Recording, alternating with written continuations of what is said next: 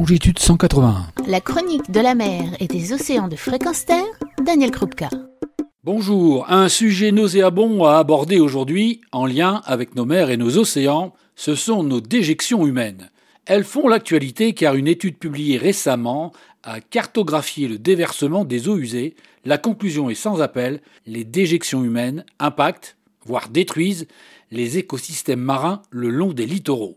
Caca dans les mers, oui, ça peut faire rire, mais malheureusement, nos déjections humaines ne font pas rire les scientifiques issus de la Columbia Climate School à New York et de l'Université de Californie à Santa Barbara. Leurs conclusions, publiées le 10 novembre 2021, font suite à la modélisation et cartographie des eaux usées déversées dans le monde. Elles sont basées sur les apports d'azote provenant de nos eaux usées humaines et les agents pathogènes, autrement dit, les organismes indicateurs fécaux. Une étude qui a inclus pas moins de 135 000 bassins versants dans le monde. Des conclusions qui ne sentent pas bon, à la fois pour les écosystèmes marins, mais aussi pour l'humanité. En effet, nos eaux usées de provenance humaine ajouteraient environ 6,2 millions de tonnes d'azote dans les eaux côtières, ce qui équivaut à 40% de l'azote agricole.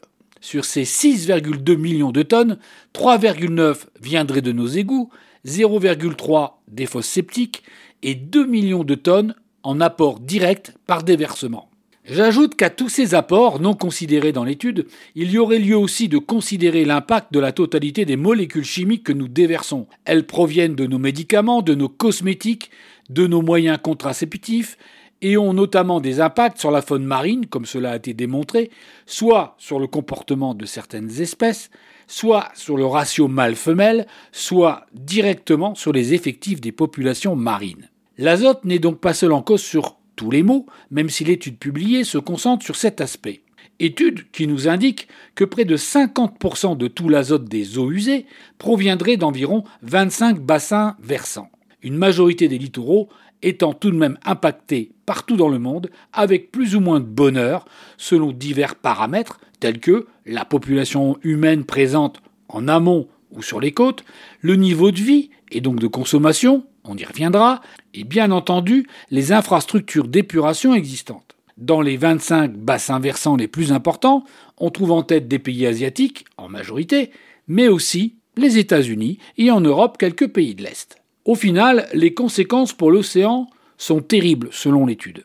Environ 88% des algues marines, à peu près à toute latitude, et 58% des coraux, essentiellement en zone tropicale et en Asie-Pacifique, seraient impactés par nos déjections. On pourrait penser que nous ne sommes pas concernés. Pourtant, il n'en est rien. Pourquoi? Tout simplement parce qu'avec notre niveau de vie, nous sommes de gros consommateurs de viande et que la quantité d'azote que nous rejetons dépend beaucoup des protéines animales digérées. Résultat, plus de viande, c'est plus d'azote dans nos cacas, et donc dans les eaux usées qui polluent bassins versants et les mers qui les bordent.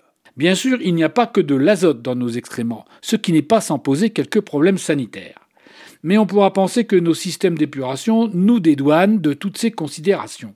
Que nenni Selon nos scientifiques, près d'un tiers de la population mondiale, soit plus de 2 milliards de personnes, vivent dans des régions sans système d'assainissement. Et ceux qui en ont, pays riches, ne sont pas nécessairement des modèles. Un exemple, les États-Unis qui déversent une bonne partie de leurs eaux usées dans les rivières ou les mers directement. Plus près de nous, c'est la Méditerranée, mer en vase clos, qui suscite des inquiétudes. Oui, me direz-vous, mais pas en France. Pas si vite. Nos stations d'épuration, si performantes qu'elles soient, ne savent tout traiter. Je vous recommande le documentaire Planète Méditerranée, par ailleurs un plaisir pour la découverte de la biodiversité, où, au détour de l'exploration des fonds marins, Laurent Balesta et ses trois compères explorent sur la côte d'Azur un émissaire, c'est-à-dire une conduite profonde, d'égouts traités et rejetés en mer. Les rejets sont épurés à plus de 90%, mais les pesticides, les médicaments, les métaux, les PCB peuvent passer à travers, surtout en période estivale où les stations sont mises à rude épreuve avec une population multipliée par 10. Nous comptons énormément sur la puissance de dilution de la mer pour répartir ces composés. Mais pour combien de temps? Bref, pour vos prochaines vacances à la plage, en zone paradisiaque ou pas, près ou loin, regardez-y à deux fois avant de faire quelques brasses en bord de mer. Retrouvez et podcastez cette chronique sur notre site fréquenceterre.com.